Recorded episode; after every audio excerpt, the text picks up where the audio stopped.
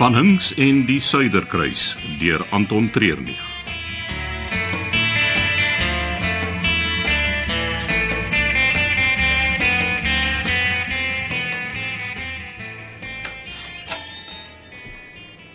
Die galery maak eers môre oop.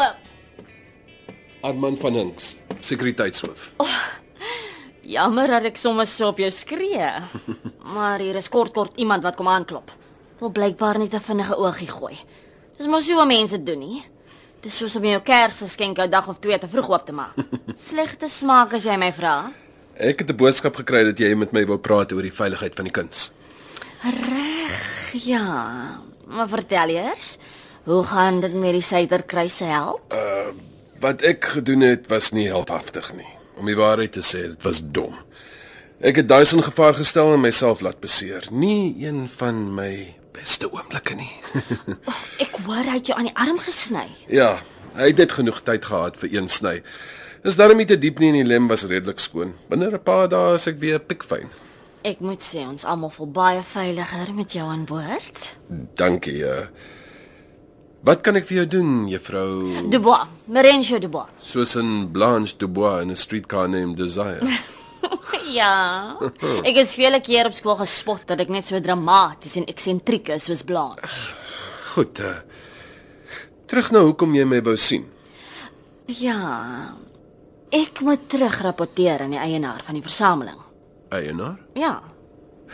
wil jy vir my sê al die kuns op die boot behoort aan een ou? Net so. Die skeepsmaatskappy hier het by die versamelaar. Ongelooflik. Nou, hoe gaan jy sorg dat niemand hulle hande daarop kan lê nie?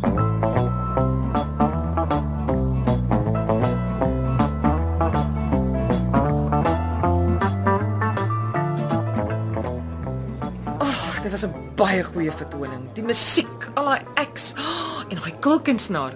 Hy ken sy ding. Hulle is van die beste wat Suid-Afrika het om te bied. Kom ons gaan drink 'n glasie wyn om die aand goed af te sluit. Uh, ek het nou vir Dani alleen in die kamer gelos. Uh, miskien moet ek maar eerder teruggaan. Net een glasie. Dis nie asof jy moet terugbestuur nie. Hmm, soek wie waar? Miskien is dit goed om hom 'n bietjie te laat wag. Dis baie keer al wat 'n man nodig het om homself reg te ruk. 'n Goeie rede om 'n slag behoorlik te dink oor wat hy het. Nou toe, jy's die vermaak guru. Waarheen gaan ons? Ons gaan hierdie boot rooi verf. Kom.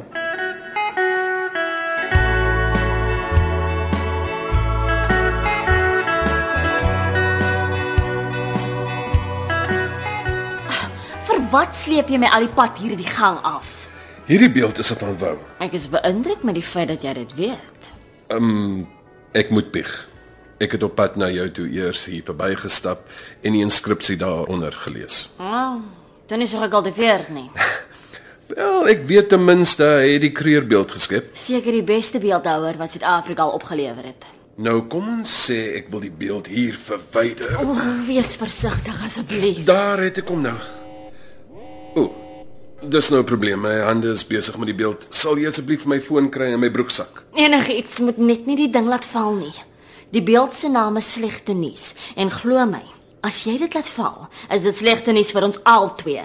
Wat sê my foon? Hæ? Op die skerm, wat sê dit? Warning. Number 83 has been tampered with.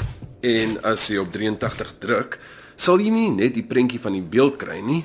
Dit sal ook sê presies waar die beeld staan. Hmm, werk almal so. Ja, elkeen wat buite die galery is. Hulle is toegerus met 'n alarm wat afgaan sodra daaraan geraak word. Dit stuur 'n noodsein na my foon. Ek gaan die toepassing wat ek gebruik het vir jou aanstuur en jou inteken.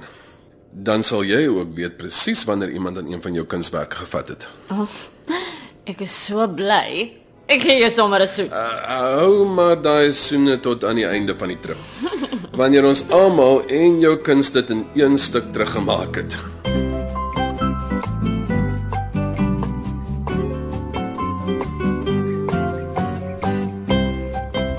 Na die kinders gaan swat het was was ek verlore. Ek het my lewe vir soveel jaar op hold gesit vir hulle. Ag, en ek weet ek het dit nodig gehad om dit te doen nie, maar maar ek wou. Mm, emptiness syndroom. die einste. Maar Dani het dit nie verstaan nie. En Toe begin ek met die koeksusters en melktert by die kersmarkte. En dit het toe uitgebrei tot 'n besigheid van drie winkels en 'n spesieringsafdeling. Ongelooflik. Nou natuurlik het Dani begin kla dat ek te lank ure werk. Jy weet, jy verskielik is daar nie meer iemand om sy hemp te stryk of aandete te maak nie. Mm. Mm, Sodra dit hulle lewens beïnvloed, dan raak dit 'n probleem. Ons is juis op die skip om te kyk of ons nie weer daai ou vuur kan terugkry nie. En dis die perfekte plek om dit te doen. Ja. Maar nou sit ek hier en hy in die kamer. So dis nie so 'n goeie begin nie. Die reis is lank. As ek jou sien sit jy met 'n drink in jou hand. Ek doen net my werk. Mm, gepraat van drankie in die hand. Myne is leeg. As jy my sal verskoon? Hier kom 'n ding. Ek wou haar net help om so 'n bietjie stoom af te blaas, maar dit lyk nie of sy gaan einde hê nie. Hoe kan ek help? Gaan loop 'n draai en dan kom roep jy my so oor 15 minute. Sê daar's 'n noodgeval waar hulle my nodig het. Mense kan sien dis nie die eerste keer wat jy dit doen nie. Met my werk het ek al al die verskonings in die boek gebruik. Alraai. Ek sal jou die keer uithelp, maar dan skuld jy my.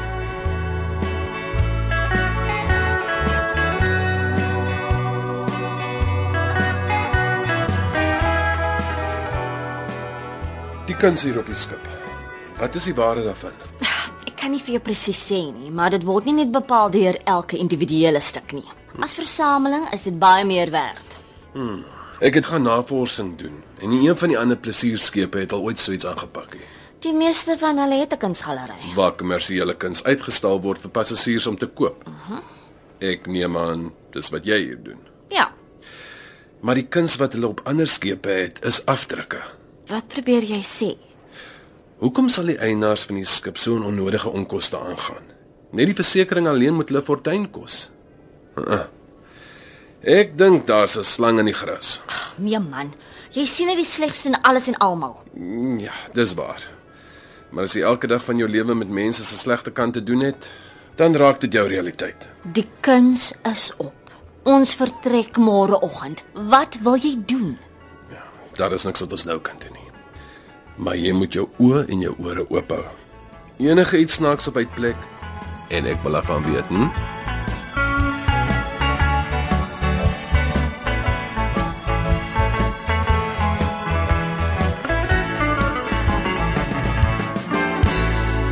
Dani, hy het my vroeg gevang.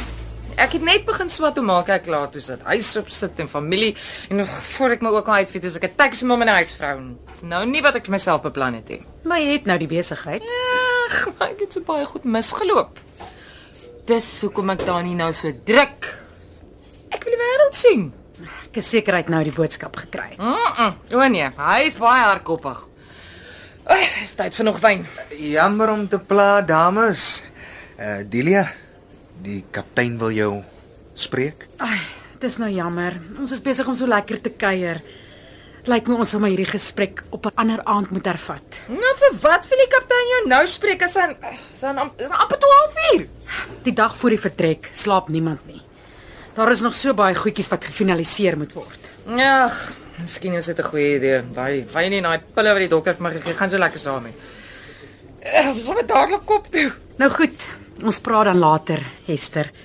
Vergewe Dani maar, hy hy het sy foute, maar op die einde klink hy na 'n goeie man. Ja, gaan hom maar so 'n bietjie langer laat suffer. Moet ek saam met u terugstap na u kajuit toe? Ag nee, wel is dit te moeilik om te kry nie. Toe toe toe gaan julle nou, die kaptein wag vir julle.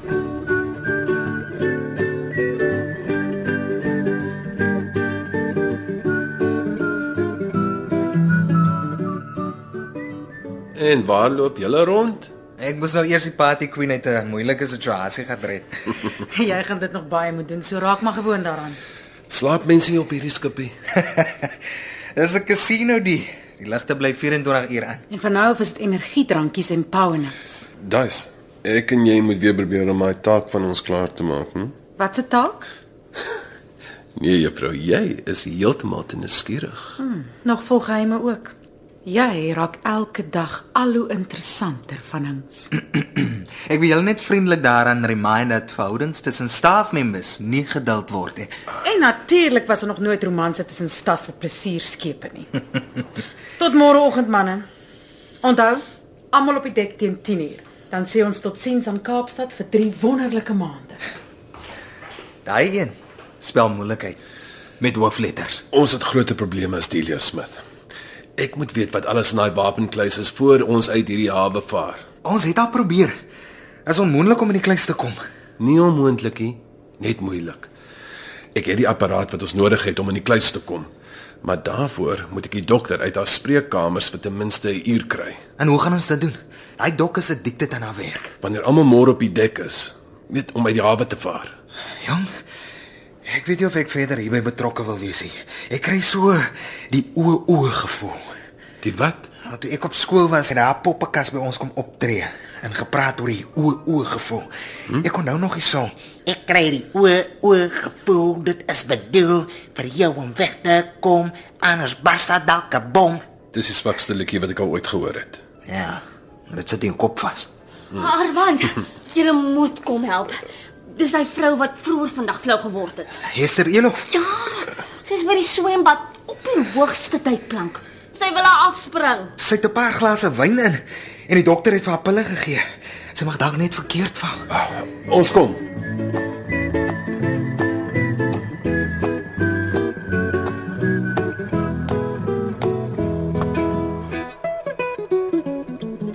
Hester! Hester, kom maar af. Jy mag nie so laat aan in die swembad nie. Man, ek is nog nie in die swembad nie. Dis waar. Kom net daar af dan vat ons jou na jou kajuit en dan kan jy môre die duikplank aanvat. Ek het nog nooit nie Nog nooit wat. van so hoog af gespring. Hester, kom maar af. Ek het nog nooit so laat in die aand geswem nie. Hester! Ons het so baie wat ek nog gedoen het. nie. D- d- Dit is nie nou die tyd nie. Maar dis presies wat Dani sou sê. Hy klink na 'n slim man, Hester. Waffe, een keer in my lewe gaan ek nie na een slim man luister nie. Hey, gaan nie. Hester nee!